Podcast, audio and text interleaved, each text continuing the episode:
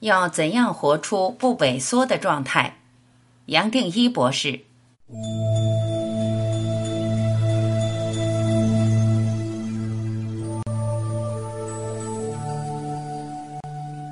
问：博士您好，读了您的书，我才意识到，原来每天我活的就是萎缩。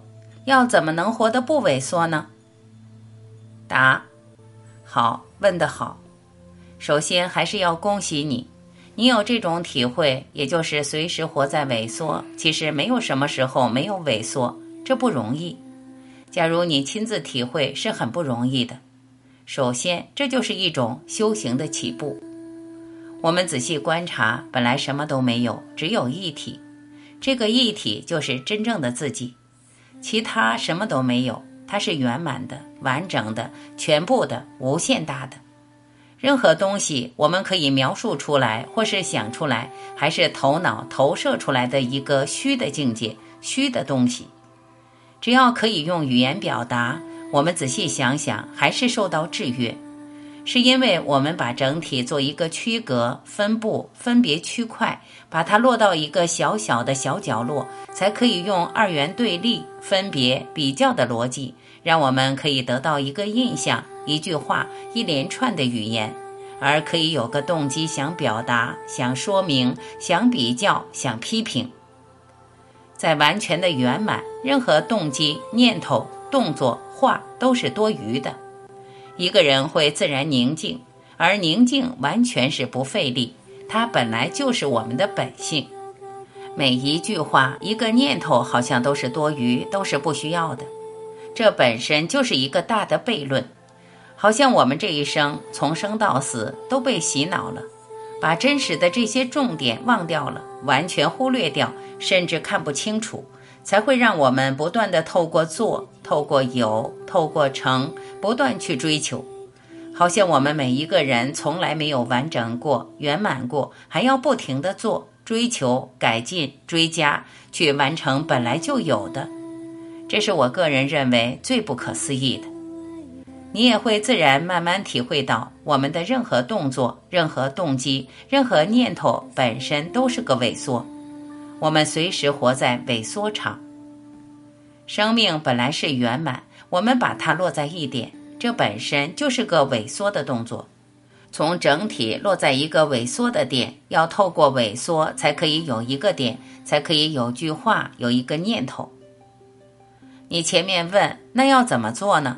很简单，首先要理解现在讲的这些话。一个人彻底理解了，什么都不用做。瞬间来，我们让瞬间来；瞬间走，我们让瞬间走。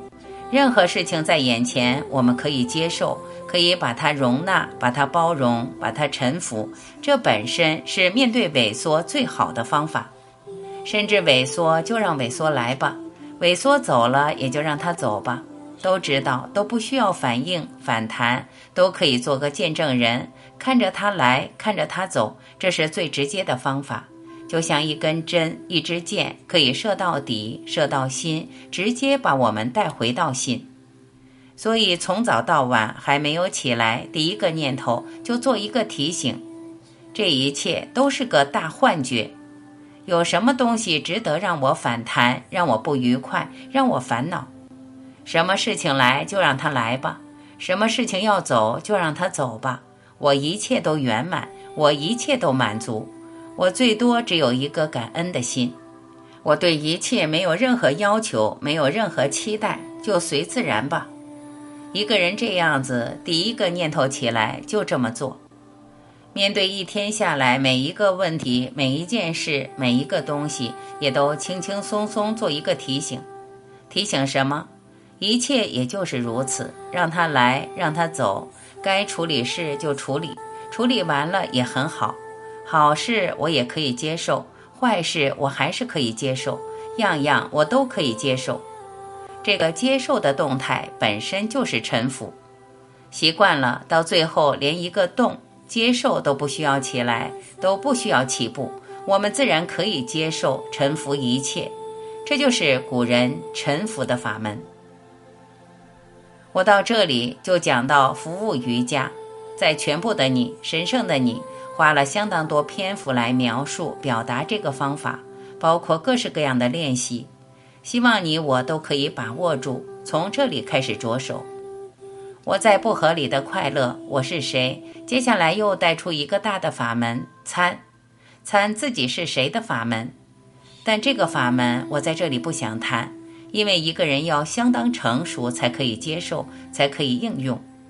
首先还是从沉浮着手，从上面几句话，你就可以开始做一个练习。我相信你只要试着去做，给自己一点空间，有耐心，不要追求什么，不要有预期，不要有什么期待，你自然会发现，做下去，每一天都做，自然越来越快乐，越来越清楚。每一件事情来，其实完全没有绝对的代表性。一个人自然开始轻松、爽快、自在。本来很多问题让我们想不通，自然把它放掉了。把这些事情放掉，会发现，诶，解答的方法自然就在眼前，好像不费力。不管多困难的问题都可以处理，都可以走出来。这就是奥妙的一部分。我想，只要你做，自然可以验证我前面所讲的这些话。